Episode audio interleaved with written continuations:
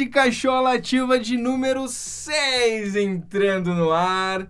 Que orgulho, gente. Que, que orgulho. Que calorzinho no coração. Completamos um semestre de programa. Palma para nós. Obrigado, obrigado. Vocês são lindos. Bom, seis meses de programa. Desde março estamos nessa empreitada intelectual, digamos assim. Sim, digamos não, é ah, e ao longo desse processo e desse percurso, nós, a cada programa que gravamos, ouvimos, reouvimos, ah, nos criticamos mutuamente em relação aos assuntos que a gente traz para vocês. E foi ouvindo o último podcast que a gente sentiu uma necessidade de aprimorar um pouco mais, de deixar mais afinado o conteúdo do que a gente entrega para vocês. E é justamente por isso que a gente está lançando oficialmente neste primeiro programa de agosto a segunda temporada, do podcast. Ah, menina, vai sentindo, vai sentindo mesmo. Então tem muitas coisas interessantes e novas vindo por aí. Mas antes da gente dizer as novidades, a gente quer fazer algumas erratas em relação ao último programa. Certo, no último programa algumas coisas ficaram descontextualizadas, né? A gente percebeu que algumas coisas ficaram pela metade, mal explicadas, ou que talvez é, para quem quem ouviu somente aquele programa talvez tenha ficado uma lacuna, né, em alguns alguns assuntos. E o tema que mais pegou, eu acho, é, foi a questão da gente dizer, a gente para esclarecer para vocês, foi o seguinte: a gente conversou antes de começar o programa, fizemos uma reunião e nessa reunião a gente trocou algumas ideias. E lá a gente conseguiu explicar um ao outro o que a gente queria né, na proposta do podcast. Porém, quando o programa foi ao ar, a gente se esqueceu. A gente se esqueceu que vocês não estavam é, na conversa com pô, a gente. Vocês são tão de casa, gente. Tão de casa que pra gente. Vocês já estavam lá, né? Já tô conhecendo, já Sim. sabe. E aí, ficaram algumas coisas aí no ar, né? Eu fiz uma, uma comparação que talvez é, seja infeliz e que talvez eu venha discordar nesse, nesse podcast atual, que era a questão que ficou fora do contexto é, a, gente, a gente fez a, o, o contexto geral sobre a questão da gente falar sobre alguns assuntos de certo, errado, coisas que pareceram um pouco ruins. Eu disse em certo momento que a formação do ser humano, né, que o ladrão escolhe ser ladrão antes mesmo de o ser. Né? Isso é uma afirmação que pode vir a ser correta em algumas coisas, mas ela pode ser relativa conforme a situação né, ambiental também. Então, a questão social constrói o sujeito também. Então, isso pode mudar ao longo do tempo. Né? O, o sujeito ele pode ser influenciado sim por outras questões, inclusive é, a questão da a questão de ser oprimido, a questão de, de ser marginalizado, dentro de uma sociedade, enfim, isso pode levar o sujeito a tomar escolhas que talvez não sejam as melhores, né? E outra coisa que deixamos aí a, algumas coisas a ver foi que eu fiz uma comparação com o Japão. E aí você para e pensa, o que, que é que o Brasil tem a ver com o Japão? Nada! nada. né? Absolutamente nada, porque a nossa cultura é muito nova, relativamente falando, com a cultura ocidental, né, em comparação com a cultura ocidental. Eles têm princípios e regras culturais, jeitos de se portar socialmente de uma forma que talvez é, isso possa vir parecer uma comparação muito injusta. É como comparar aqui aos Estados Unidos, aqui a Palestina, aqui a outros lugares que não tem como a gente fazer essa comparação sociocultural, né, porque é bem diferente.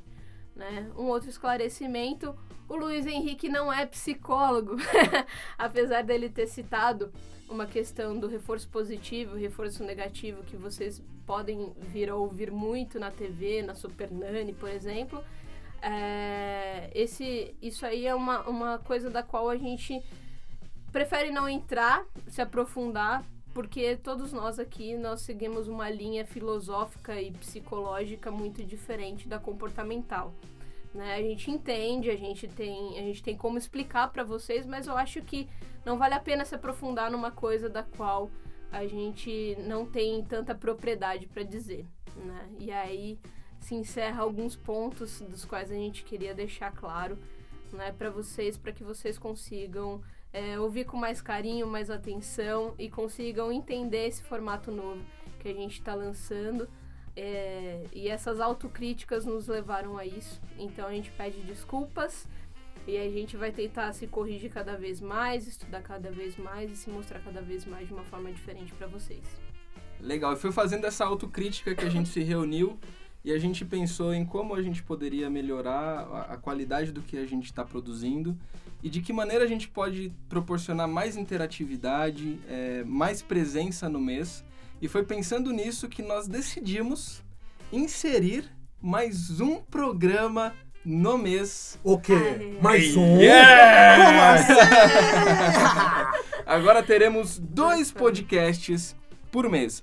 Existe um detalhe muito legal nisso aí, cara. E lembrem-se, tudo mora nos detalhes. A gente vai trazer dois programas por mês, um neste formato de áudio e o outro vai ser um programa via Hangout. Então é em vídeo e vocês vão poder acompanhar no nosso canal do YouTube, Podcast Cacholativa. Sim, temos um canal no YouTube, meninos e meninas. E esse Hangout sempre será feito com um convidado especial, aonde vai trabalhar o tema que a gente propôs. E este mês Este mês. já foi gravado com uma pessoa gente finíssima, uma pessoa simpática, muito inteligente, uma pessoa que empreendeu um caminho novo para a nossa profissão. E é o Bruno Soalheiro. Eu Nós fizemos uma entrevista com Bruno Soalheiro, um programa diretamente com ele, falamos sobre empreendedorismo, sobre carreira, sobre dificuldades e possíveis soluções que a gente vai encontrando na nossa jornada. E não serve só para o público da psicologia, mas como para todas as pessoas que olham para si mesmas, para a profissão e pensam o que, que eu poderia fazer de novo, o que, que eu poderia inovar aqui Sim, e isso crescer num dia especial, que é no dia do psicólogo. Exatamente. Sim. Afinal de contas, temos a, a nossa classe representativa aqui em massa, digamos Quase assim. 100%. Mas, pô, Então a gente é, decidiu fazer essa homenagem pro Dia dos Psicólogos e também não serve só para os psicólogos, serve para os não psicólogos também, porque falando de empreendedorismo você pode é, colocar em qualquer profissão. Exatamente. Dia 27 desse mês, você pode acompanhar a estreia do nosso novo programa, nosso novo formato agora em vídeo. É, galerinha. E prestem atenção, essa nova temporada 2.0 terão coisas que vocês irão se surpreender. Ah! Vocês não percam, não perdam, não, não, não percam. não percam, não perdam, não importa. Pode falar o português Não que quiser. perca, não, não, cara. Não é porque o Henrique não tá aqui que É. agora virou bagunça. Ô Henrique, cadê o Henrique? Em relação ao Henrique, nós temos uma notícia para dar a vocês. O Henrique ele continua sendo um componente do podcast, porém com o lançamento do livro, a agenda do nosso querido e amado e ilustre professor ficou um pouco agitada, complicada. E então ele vai gravar os programas com a gente sempre que dá uma brechinha na agenda dele, ele vai estar participando com a gente, tá bom? Feita essa mega introdução, essa mega introdução que foi preciso, vamos dar início então ao nosso novo Podcast. podcast Cachola Ativa 2.0.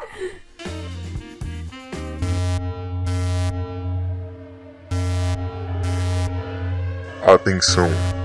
Sua cachola está prestes a se ativar. Prepare-se e provoque-se.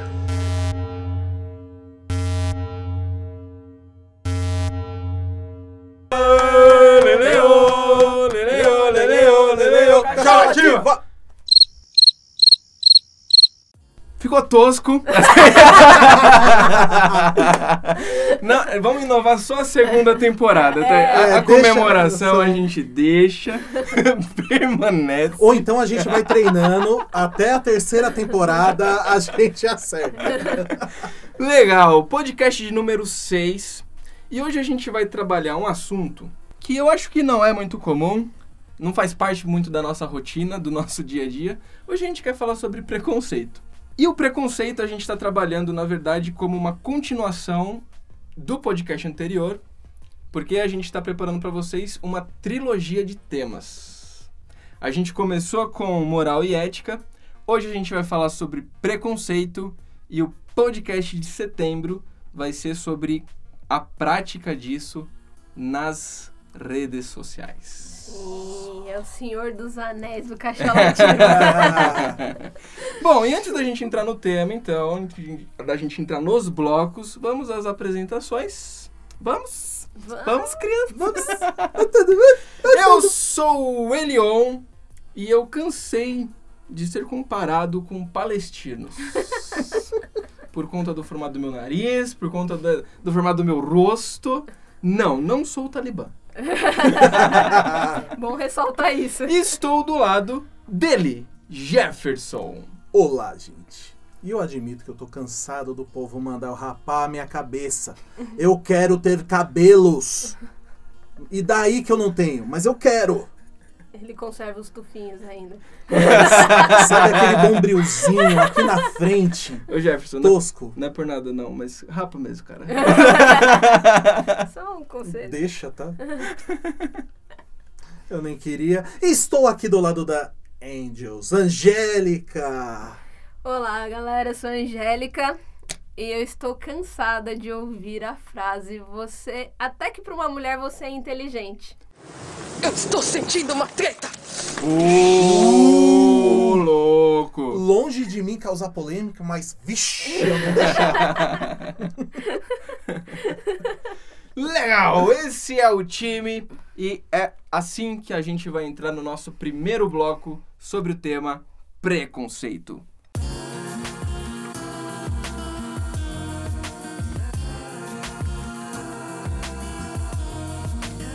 E já que o tema é preconceito, meninos, vamos ao que interessa? Vamos. Yes! Ah, então tá bom. A pergunta inicial surge. Vem da alma. De onde nascem os preconceitos? Uh. É, essa é uma questão realmente bem interessante de começar a, a destrinchar esse tema. E, bom, pra gente responder um pouco essa pergunta e entender da onde a gente tá, tá indo, é interessante a gente fazer uma construção histórica. E aí tem um, um pensador muito legal, que é o Rousseau. Quando ele estava desenvolvendo o livro sobre a desigualdade entre os homens, ele usou um, um artifício de contar uma história de um jeito muito legal. E é mais ou menos assim, ele tem uma ideia que lá atrás, lá atrás, lá atrás, os homens eles eram todos iguais. A terra era de todos. O homem ele era natural, essa é a definição que ele dá. E o homem natural, ele pensava apenas na própria sobrevivência, na própria subsistência. Então ele plantava, colhia, pegava o fruto, se encontrava, fazia amorzinho gostoso, voltava, não tinha nenhum tipo de vínculo maior que isso. Esse era o, o homem natural desse início dos tempos. E aí foi interessante, porque a única coisa que diferenciava os homens nessa época, e não só nessa época, mas como também atualmente, era a questão da racionalidade. O homem era o ser que conseguia olhar para a própria existência, para o mundo e pensar a respeito dele. Ele conseguia fazer críticas a respeito da forma como ele convivia e como ele vivia em seu, em seu habitat. Por conta dessa racionalidade, ele começou a descobrir a agricultura, descobriu o fogo, descobriu metalurgia, e aí as coisas começaram a se ampliar nessa construção do mundo. E começa a acontecer uma coisa muito interessante. De repente surge um ser, imaginem vocês um ser nesse mundo aberto e disponível a todos. Pensando nessa questão da agricultura e da metalurgia, ele olha para um espaço de terra e ele diz: Eu plantei aqui, então isto é meu. Este espaço é meu. E aí ele faz um cerco neste espaço. Outros, os outros homens, quando vinham até esta nova terra, putz, agora tem dono. E essa pessoa que fincou este lar, este, este espaço e chamou de próprio, começa a olhar estes outros ao redor e diminuir. Não, você não tem direito sobre a minha propriedade. Mas quem disse que a propriedade é sua? Eu. Eu cerquei o meu espaço. Eu plantei aqui e colhi aqui. E o legal é o quê? existiam animais nessa época. E estes proprietários, novos proprietários, também tomaram posse dos animais. A desigualdade começa a surgir por quê? Porque alguém diz que um espaço é seu, é próprio, os outros começam a padecer e sentir fome também. Porque aonde tem comida não é mais de todo mundo, é de uma pessoa específica. Não só a agricultura, mas também a questão dos animais. Aí ferra tudo, Aí cara. já era. Aí lascou-se. E é engraçado porque Marx, Karl Marx, ele, ele comenta algo muito semelhante a isso. Ele, ele fala que a maior parte do preconceito surge justamente com o processo industrial, em que a hora que uma pessoa começa a trabalhar, ela detém um poder e esse poder ela começa a comandar. Não, eu preciso ter um, um meio de produção, eu preciso ganhar mais coisas valorosas e eu preciso de uma mão de obra. Nisso vem um. Eu preciso adquirir algumas pessoas para trabalharem na minha indústria e começa o proletariado. Só que. Não, calma aí, eu tenho que pegar gente que eu acho que vai trabalhar bem. Aí vai pegando um aqui, outro ali. E por incrível que pareça, ele cita um, numa das suas passagens que, inclusive, o fato dos trabalhadores ficarem muito sujos e pretos de sujeira, ele, ele dá uma ideia de que o preconceito contra negro começou aí. Justamente porque, opa, se você está sujo, se você está preto, é porque você trabalha. Você não tem o mesmo poder que eu tenho de ter uma empresa. Então, não, não quer dizer, mas ele dá esse entendimento, ele deixa esse pensamento muito vago sobre esse assunto. Então, ele vai. É, Marx ele começa a permear muito essa coisa do, do capitalismo exatamente nisso, de abrindo das pessoas que detêm o poder, de outras pessoas que trabalham para que outros detenham poder, e a partir daí começa essa coisa do preconceito. O interessante é que tanto um quanto o outro traz pra gente um, um, uma base de pensamento que é a forma como a gente vê as coisas, como a gente enxerga o outro e o próprio espaço. Porque nessa questão do, do Rousseau, quando o cara se prontifica a ser dono de um pedaço de terra que ninguém deu para ele, ele simplesmente tomou posse daquilo, a forma como ele olha o outro é de cima para baixo. Superioridade. E é interessante porque a gente não superou isso. A gente não superou essa distinção. Hoje, a posse determina quem tem valor, quem não tem. O que eu acho muito engraçado é que vocês falaram de dois momentos históricos muito diferentes, né? Um tá falando da questão da- de quase de um período pré-histórico, né? E o outro está falando de um período muito mais desenvolvido que vem se desenvolvendo depois da, da Primeira Guerra, né? Então, assim, são momentos históricos diferentes, mas é, a distinção e talvez o preconceito veio aumentando gradualmente daí. Né? A gente pode ver um homem que toma propriedade, até então eles eram iguais porque eram homens, não tinha essa distinção por cor, por quem usava ouro, por quem não usava, quem usava adorno, quem não usava, era simplesmente reter um poder, né, sobre o outro.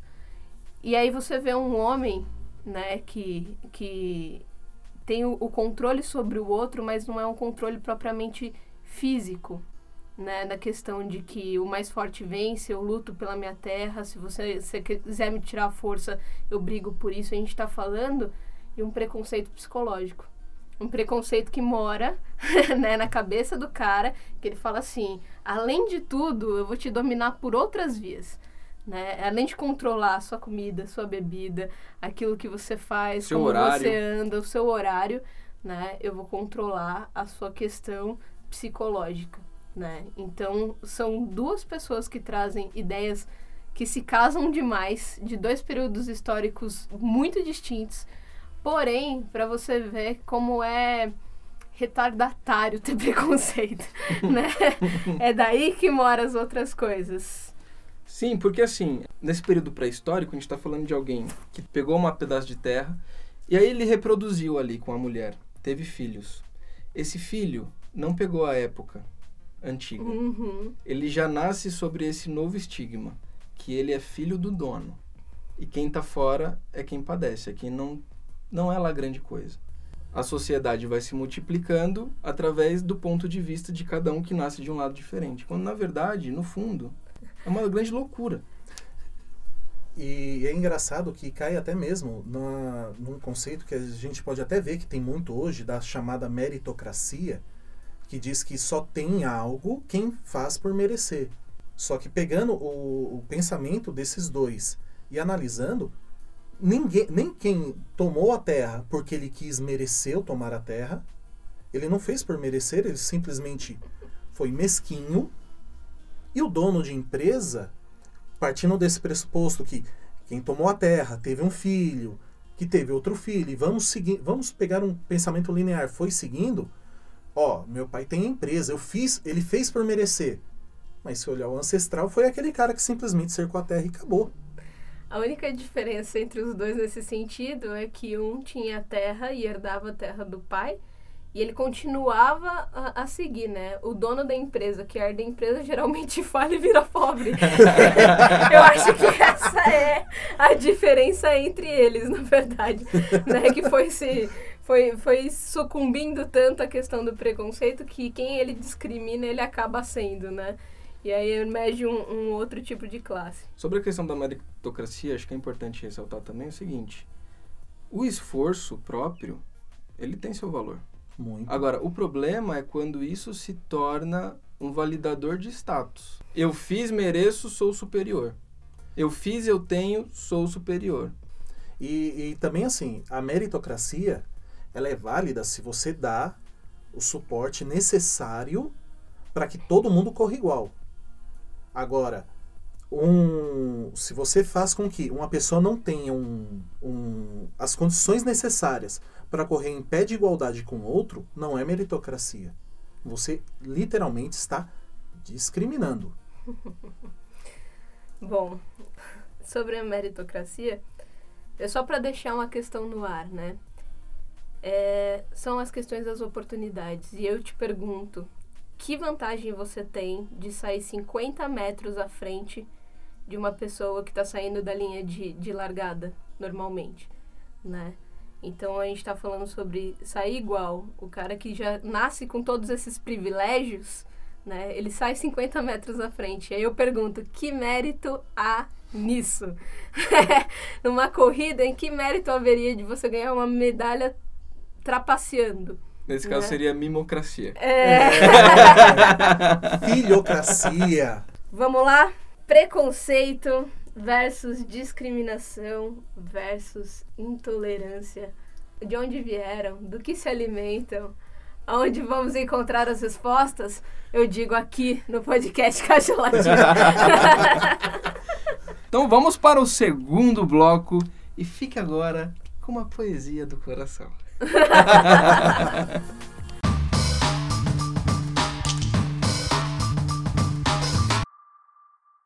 O mundo ainda não está acostumado a ver o reinado de quem mora do outro lado da ilusão, A ilusão da felicidade tem quatro carros por cabeça. deixando o planeta sem capacidade de respirar à vontade. A ilusão de que é mais vantagem cada casa mais carro que filho. Cada filho menos filho que carro. Enquanto eu com meu faro Vou tirando onda, vou na bike do meu verbo tirando, tirando, sarro. sarro. Minha nave é a palavra. É potente o meu veículo Sem, sem, código, de, barra. Não tem etiqueta, embora sua marca seja boa.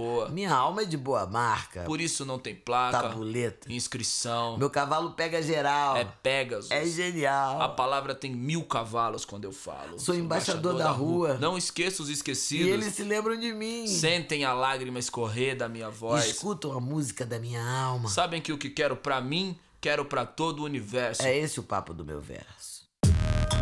Voltamos com mais Cachola Ativa.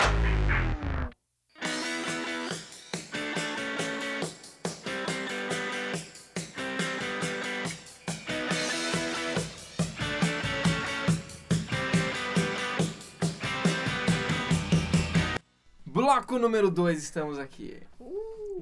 Vamos continuar. Bom, no bloco 1 um a gente fechou, é, deixando aberto.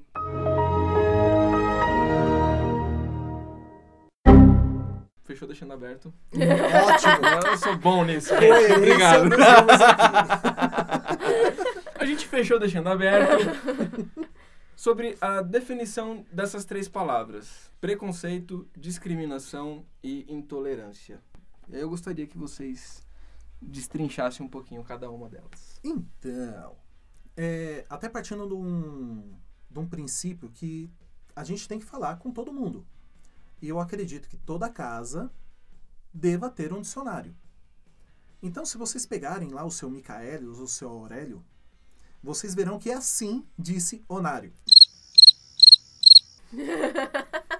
Sim, foi infame. Piada de tiozão. Desculpa, Meu foi infame, Deus, mas eu não ele resisti. perde a oportunidade. Vamos lá, voltando. Voltando. É, a questão de preconceito. A ideia principal de todos os dicionários é a seguinte: são ideias embasadas na nossa moral. Lembram do programa anterior? Que moral são as regras que nós temos pra gente? Então, quando nós temos uma ideia embasada nessa moral, ou temos pouquíssimo conhecimento, ou simplesmente só fazemos poucas ideias, aquelas ideias superficiais sobre qualquer assunto, isso é preconceito. Já a discriminação é o famoso eu não tenho nada contra, mas percebam essas três letrinhas depois. Quando a ação discriminatória é quando você segrega. Eu tenho amigos gays, mas eu gosto, eu tenho um amigo negro, mas sempre um mas, geralmente não vem coisa boa depois do mais. Intolerância, que é o que mais a gente, o que mais a gente vê praticado por aí, que é não admitir o modo de pensar, agir, sentir ou qualquer coisa desse tipo que seja diferente ao que nós pensamos.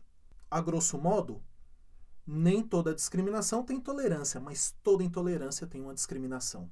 E principalmente é, essa intolerância, essa coisa de não aceitar, são das classes mais injustiçadas. É, então, é, essa coisa que, que define as coisas, na verdade, está todas no mesmo bolo. Digamos que o preconceito é a teoria da discriminação, que é a prática da intolerância. Né? Então, assim, foi. é, Não, toda não, essa- peraí, cara, fala isso de novo. Não, não, não. Peraí, não é assim. Você traz uma pérola dessa valiosíssima e. Vamos lá, que o preconceito é a, é a teoria da discriminação e a discriminação é a prática da intolerância. Né? Pausa dramática. Enfim, é, essas definições elas só mostram né, o, a, a parte do ser humano que eu considero quando a gente estuda, quando a gente tem a elucidação sobre o que é o ser humano, eu acho que essa é a parte pior, né, digamos assim, porque todos nós somos regados de preconceitos, porque ele é cultural. A gente não tem muito como se desfazer desse preconceito a primeiro, a- a- na primeira instância, né? A gente vem com eles, a gente é educado com eles, a gente é educado por uma sociedade que pratica isso há muito tempo. E tem um cara que aí ele sofreu um probleminha assim sério de Segunda Guerra Mundial. Só isso. É, o, o Kurt Levin, que ele era um judeu, que ele sai né, da, da terra dele para ir morar nos Estados Unidos e ele desenvolve um estudo a respeito do que é o, o, o preconceito e ele desenvolve teorias sociais, né? Ele, ele desenvolve isso e chama de teoria de campo, né? Falando a respeito de como as pessoas se portam nesse meio tempo. Ele descobre que as minorias psicológicas que não têm a ver com quantidade, que isso fique bem claro, né? Isso tem a ver com a questão da fundamentação da pessoa, tem a ver de repente com a cor da pele, tem a ver de repente com a cultura, no caso de- dele que era judeu, tem a ver com todas as outras coisas que são estereótipos praticamente, né? Que a gente eh, que a gente tem esse estigma sobre as pessoas, a gente gosta de colocar isso sobre as pessoas, o gordinho, careca, né, a baixinha, O narigudo. o narigudo, né? Fora as outras coisas que vão daí debaixando para outras coisas, né? Que chegam até a parecer um elogio, como eu falei no começo, que até para uma mulher, até que você é inteligente, né? Para uma mulher, como assim? né? Isso não é um elogio. Então ele vem destacar esses grupos de minoria psicológica, dizendo que eles sofrem por essa diferença estereotipada. Eles sofrem é, sendo marginalizados de um grupo maior, que não necessariamente é um grupo maior de quantidade. Por exemplo, na Alemanha, né, o número de judeus eram muitos perto dos alemães.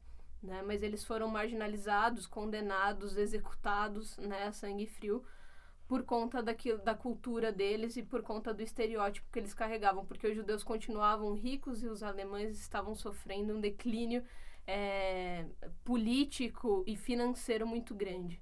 Né? E ainda perguntam se isso não pode acontecer de novo, eu te respondo. Pode, né? Se a gente está num, num, caminho discriminatório é, em qual a gente se encontra no país, a gente pode dizer que esse é um deles, né? Essa é uma das vertentes que a gente tem como um, um, um alerta aí, que fica um alerta para as pessoas. Né? E ele vem dizer que esses grupos de minorias psicológicas, alguns tentam se adaptar às outras coisas, então eles tentam viver no mundo das outras pessoas que os oprime, né? da maneira que é, os permitam viver nesses grupos, porém né? Ele nunca vai deixar de ser ou judeu ou negro, porque não tem como ele mudar o que ele é, né? Não tem como mudar a natureza de onde ele veio e de como ele veio, né? Então, o Kurt Levin, ele faz essas observações e ele chega a algumas conclusões a respeito disso, né? Que sempre esses grupos, eles vão ter é, destaque na sociedade, no sentido de que eles vão ser sempre apontados, né, na sociedade, então, o marginal, né? Aquela coisa que eu não quero ser, o nome que eu não posso falar, né? É sempre assim, né? É aquele nome que eu prefiro não citar, né? É, as pessoas conseguem fazer isso muito bem de uma maneira muito cruel, né? Isso que deixa um pouco é, o cenário cada vez mais triste, enfim, e repetitivo, né? Porque a gente viu acontecer tanto isso na história e parece que a gente não aprendeu a gente que veio de, de, de, uma colônia europeia e que a maioria são negros, né? Dá pra, dá pra, pra se ter noção o quão desfalcado a gente tá nesse, nesse meio, né? O quão perdido a gente tá nesse meio, né? Aqui, por, por si só, é uma terra onde é, os, os, portugueses vieram, na verdade, mandaram aqueles que eles não queriam na terra, então, sim, nós somos governados por ladrões desde sempre, porque eles tinham... É, na monarquia eles tinham um certo poder para fazer o que bem queriam aqui, eles ganhavam para isso e eles tinham isenções políticas e de impostos desde então. Né? Então as pessoas precisam se atentar a esse tipo de coisa para elas é, entenderem essas ações discriminatórias que elas cometem com as outras pessoas. Né? É interessante essa questão da manutenção do preconceito, porque na verdade toda essa manutenção preconceituosa ela traz um, um poder por trás. Né? É aquela questão de eu te torno refém do meu valor. Quando você cita, por exemplo, a Alemanha e o número e quantidade de judeus para o número e quantidade de alemães, o que desclassificar uma pessoa e fazer essa tortura psicológica é capaz. O poder é muito grande, porque você deixa de ver o outro pelo outro você vê o outro apenas pela casca. Então você já chega nessa relação desvalorizando, desmerecendo e qualquer coisa que o outro diga, quando você carrega esse, essa manutenção do preconceito, não vale de nada. É a completa falta de empatia, né, que a gente fala. A gente não consegue enxergar o outro como ser humano, mas a, a forma que ele se apresenta, né?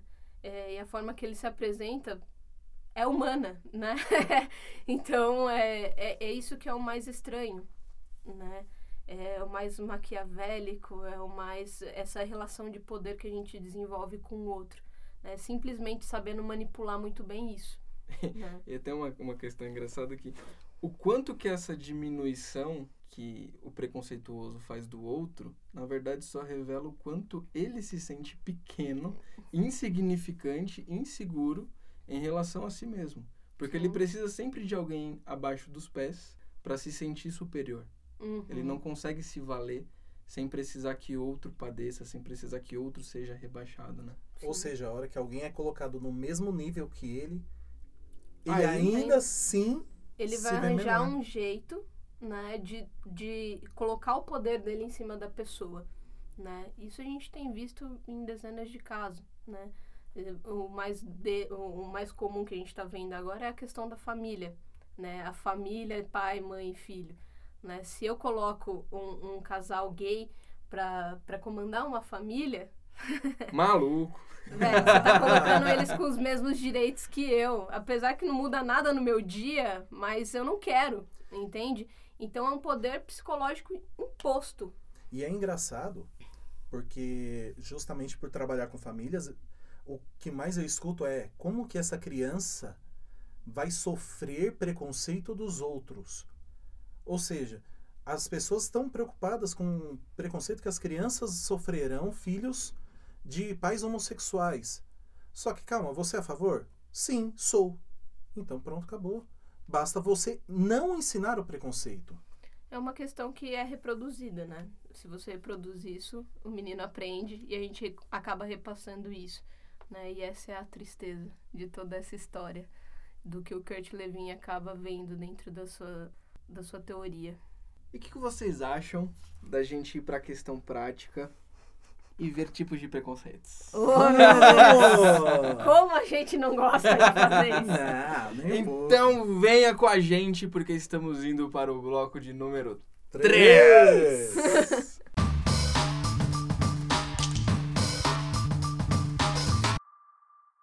vem um policial que já me viu na TV espalhar minha moral, veio se arrepender de ter me tratado mal. Chegou pra mim, sem aquela cara de mal, fala, mano. Abraça, mano. Irmãos da comunidade, sonhadores iguais. Sei do que estou falando, há um véu entre as classes, Entre as casas. entre os bancos. Há um véu, uma cortina. Um espanto que pra atravessar, só, Só rasgando, atravessando a parede, a invisível parede. Apareçam no palácio, Na tela. na janela da celebridade. Mas minha palavra não sou só eu. Minha palavra é a cidade, mundão redondo. Capão redondo. Coração redondo na ciranda da solidariedade. A rua é nós, compadre. Quem vê só um lado do mundo, Só sabe uma parte da verdade. inventando o que somos, minha mão no jogo eu ponho. Vivo do que componho, Sou, milionário do sonho. Voltamos com mais Cachola Ativa.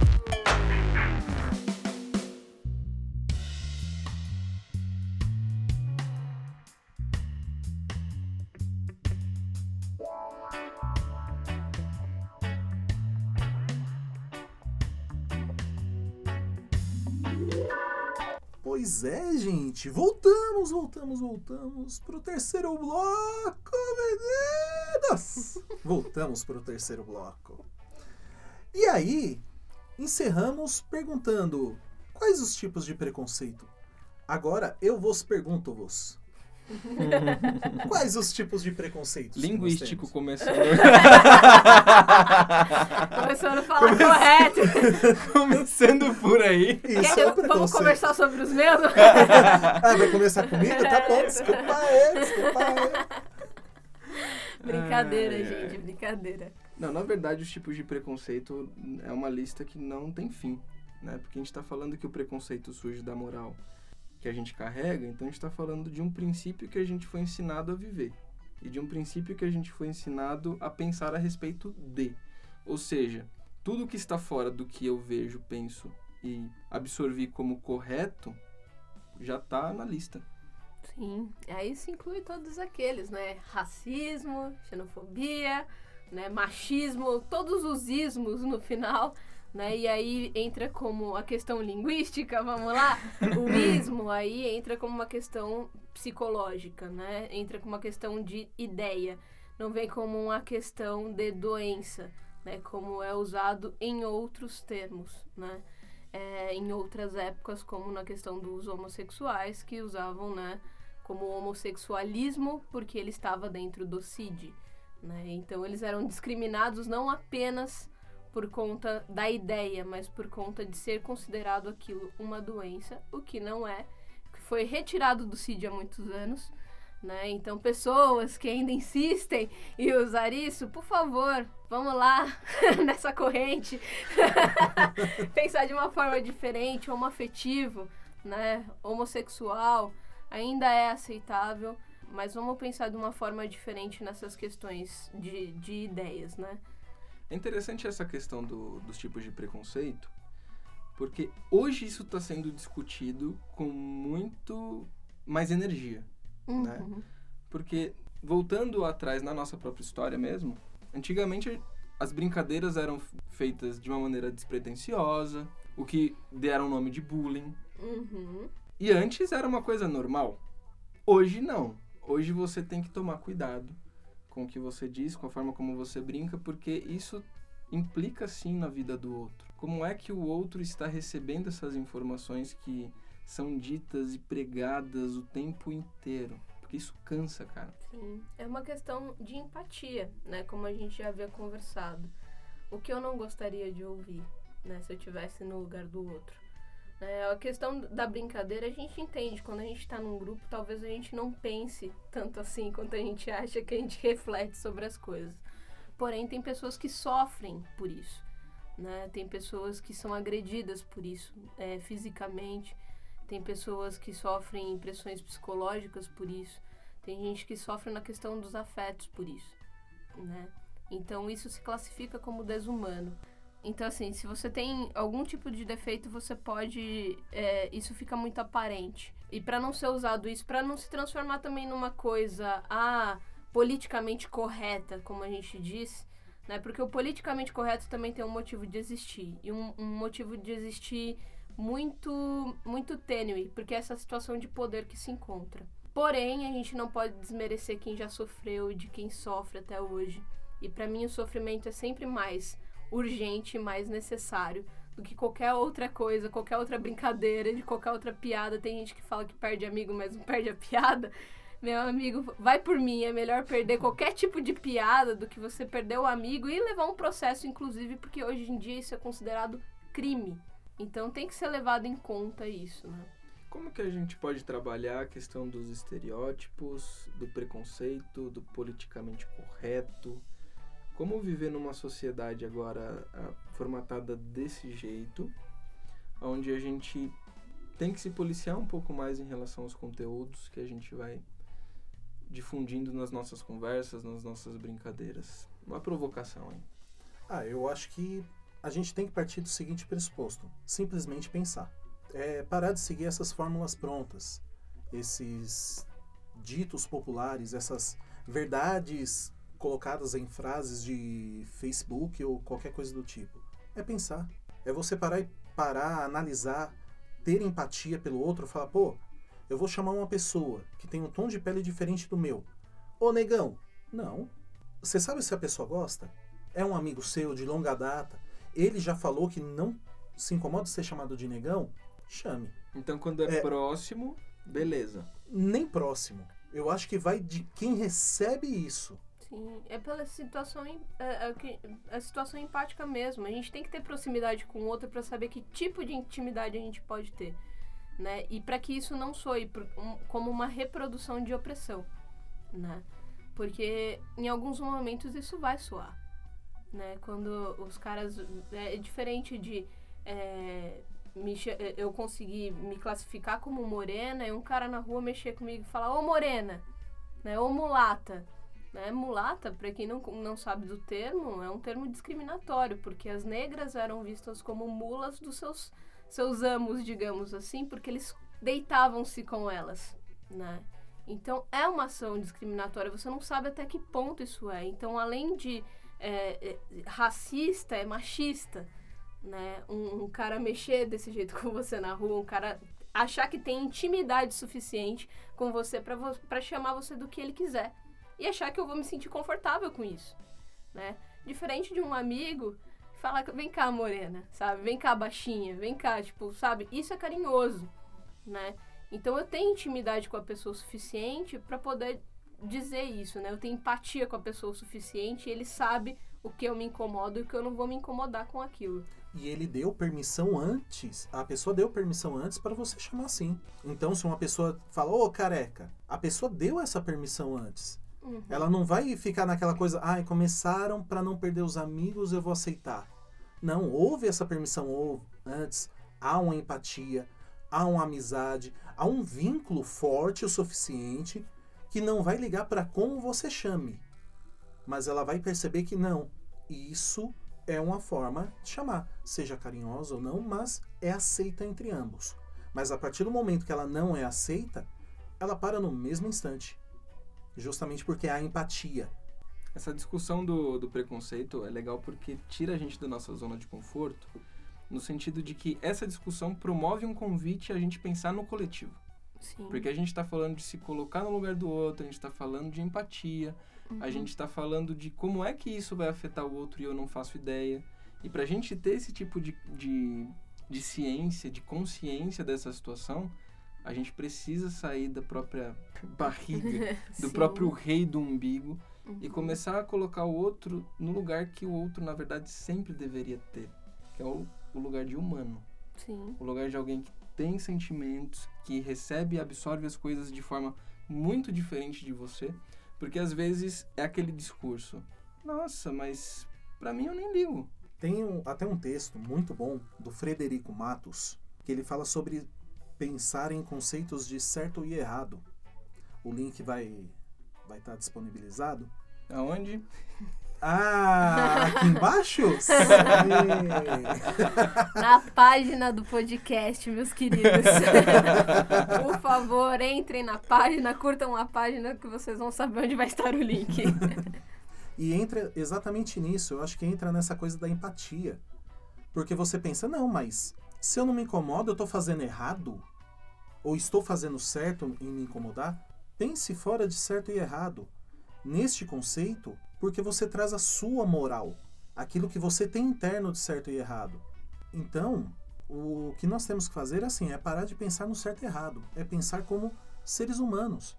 A outra pessoa é um ser humano que tem sentimentos, que pode ficar ofendido sim com o que você disse, e ela tem todo o direito de falar não, eu me sinto ofendido. Então, simplesmente repensar, ser, é, ser empático, ter essa empatia com outra pessoa. E parar de reproduzir né, essas coisas opressoras, porque essa é aquela relação de poder que a gente estava falando antes, né? Eu controlo essa relação de poder e eu reproduzo isso como uma opressão para me, me afirmar de alguma forma. É melhor não fazer, né? Na dúvida, na dúvida não não faça, faça. cara. Então, agora acabou o bloco 3. Iremos para o quarto e último bloco, com a seguinte pergunta: a gente pode mudar isso?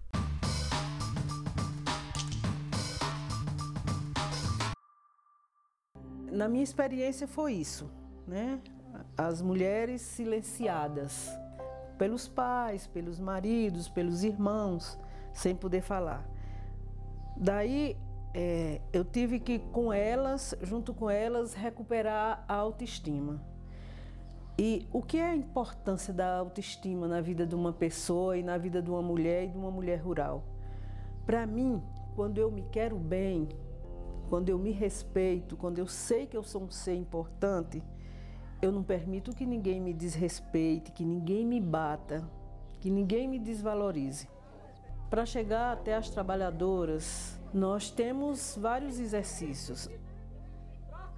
E nos exercícios de corpo, quando a gente perguntava de quem é seu corpo, elas diziam sempre: é do meu marido, dos meus filhos, o corpo nunca era delas. Aí dava chance, oportunidade para a gente começar a trabalhar. Meu corpo é meu.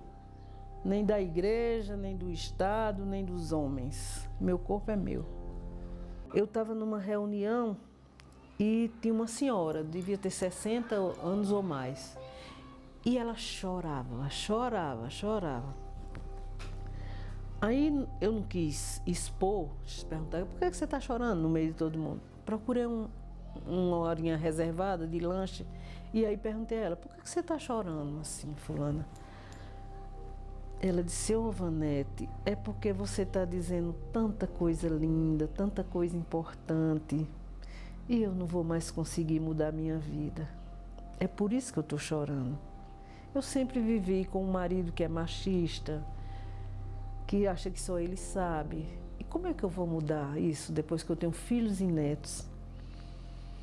Aí eu disse a ela, não, não chore não, você pode sim. Mas posso o quê? Disse, você pode contar a sua experiência. Você pode dizer às outras, às jovens, às suas netas, que não é bom assim, que elas podem mudar agora a vida delas. Então, você quer uma contribuição maior? Ela ficou com uma cara linda. Voltamos com mais Cacholativa. E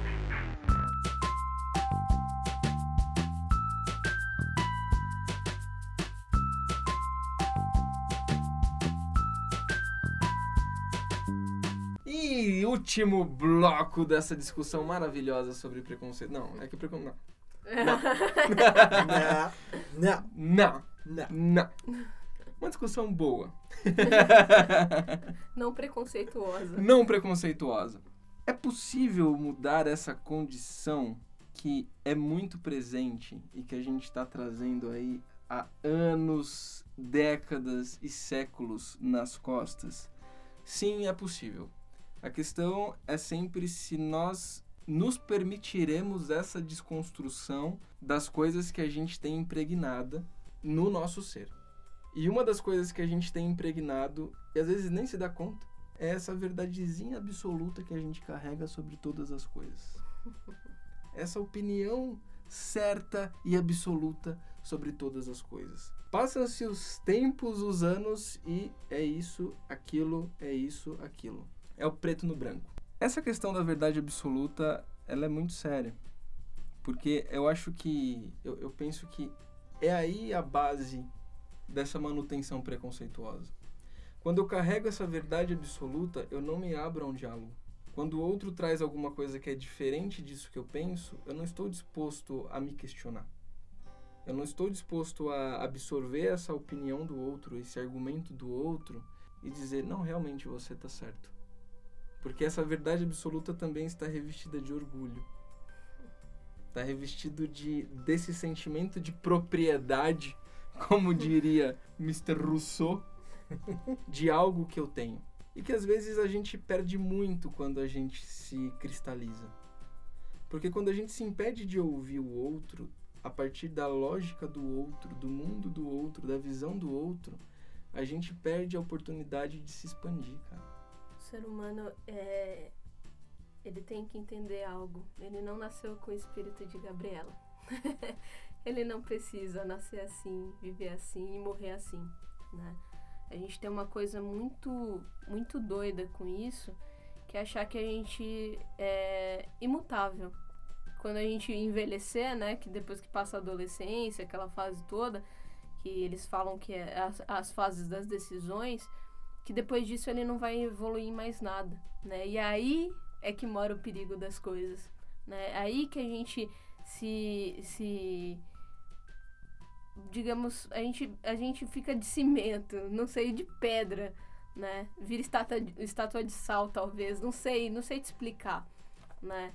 A gente tem um problema muito sério com essa questão da mudança e a mudança ela vem justamente para aliviar essas verdades absolutas que a gente tem, né?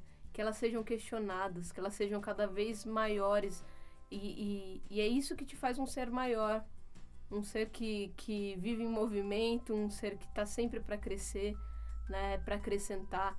Então, a questão da gente sempre olhar o que está no outro, pela questão da empatia, deve nos atingir diretamente, né? Deve nos trans, é, transpassar diretamente.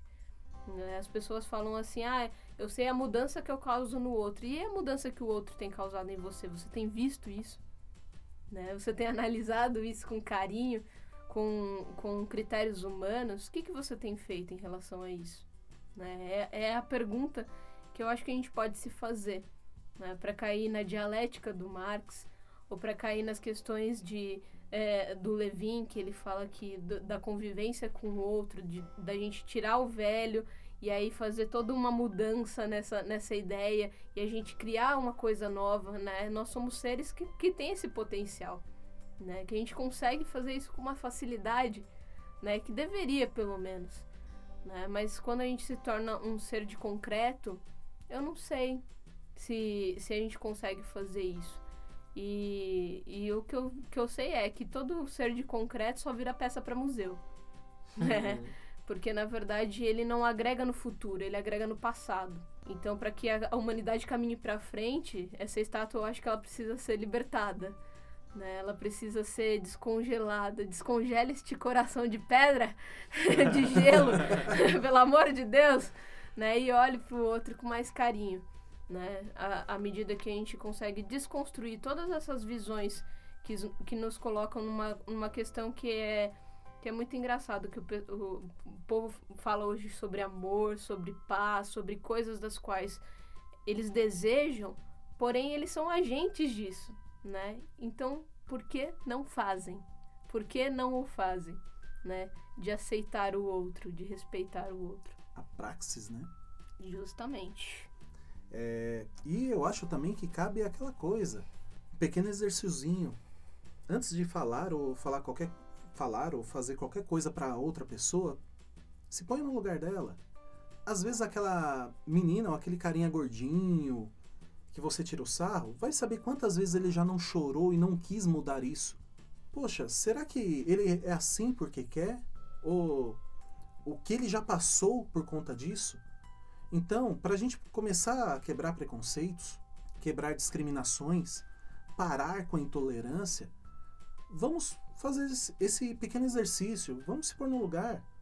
Poxa, quando eu tô triste, eu queria que alguém chegasse em mim e me apoiasse, procurasse saber o que eu sinto, para a partir daí me ajudar a achar uma solução ou mudar. Isso tem a ver com respeito próprio. É o fato de você olhar pra si e conseguir aceitar certas coisas que há em você, né? É isso que vai te deixar humano também, né? São coisas das quais não tem como você mudar, né? E é essa diferença que faz você lindo, né? Que faz você especial, né? Né? No sentido eu entendo que a sociedade ela coloca muitas coisas pra gente, né? Ela coloca uma vitrine de coisas que você não é, é para te vender uma imagem de que você nunca vai ser, né? De pessoas que você jamais vai alcançar, né? No sentido físico, né? Mas mental, meu querido. ah, no mental você consegue, né? Então, de seres desenvolvidos em todos os sentidos. Tem um filme muito legal é, desse ano. Quem faz a, a personagem principal é a Aya do Game of Thrones. Só que não é a Aya né, no filme, é outra, tá. outra pegada. Ah, É sério? outra personagem. o nome do filme é Cyberbullying. É um filme que vale a pena ser assistido após a discussão dessa, desse tema que a gente tem feito aqui. há, há dezenas de referências para que a gente possa desconstruir essas imagens, né? É, mas eu acho que essa, essa desconstrução realmente tem que partir da reflexão de que nós não somos perfeitos. Nunca né? seremos. Nunca seremos. Nunca. E que bom se esse poder que a gente tenta exercer em cima do outro fosse dividido com ele, né? Talvez o, o peso de todas as coisas que a gente vive no dia a dia, das coisas que a gente sofre no dia a dia, seriam menores, né? É uma possibilidade. Talvez se eu pense nisso, talvez só como um sonho, mas vale a pena sonhar nesse sentido, né? Eu acho que essa é a grande conclusão do podcast. Deixe de controlar o outro e entregue esse controle para ele. Sim. Né? Pro Por favor. ou- Pro outro ser legítimo nele mesmo. Pro outro ser autônomo nele mesmo. Se entregue e deixa o outro se entregar. Então, assim, entregando o controle do outro para o outro, fique só com o seu. Cuide apenas né? do seu. Que tá bom. Tá ótimo. Já tem tanta coisa pra gente cuidar da gente, ainda vai cuidar do outro. Exatamente. Gente, encerramos aqui Ah, o podcast de número 6, o início de uma nova jornada, uma nova temporada. Esse mês já vem estreando aí o Hangout, dia 27 tá no ar. Tá lindo! Tá muito legal. Ah, não só isso, mas as coisas que a gente tem se proposto até o final desse ano. Então, continue acompanhando a gente, compartilhe a nossa página no Facebook, curta a nossa página no Facebook, siga a gente no Instagram e no Facebook. de novo, só para reforçar. Então, beijo, abraço e aperto de mão. gente, aquele abracinho gostoso. pra vocês. Um beijo na diferença de cada um, por favor. Vamos respeitar, vamos amar essas diferenças que são lindas. Um beijo pra vocês. E até o próximo programa. Tchau.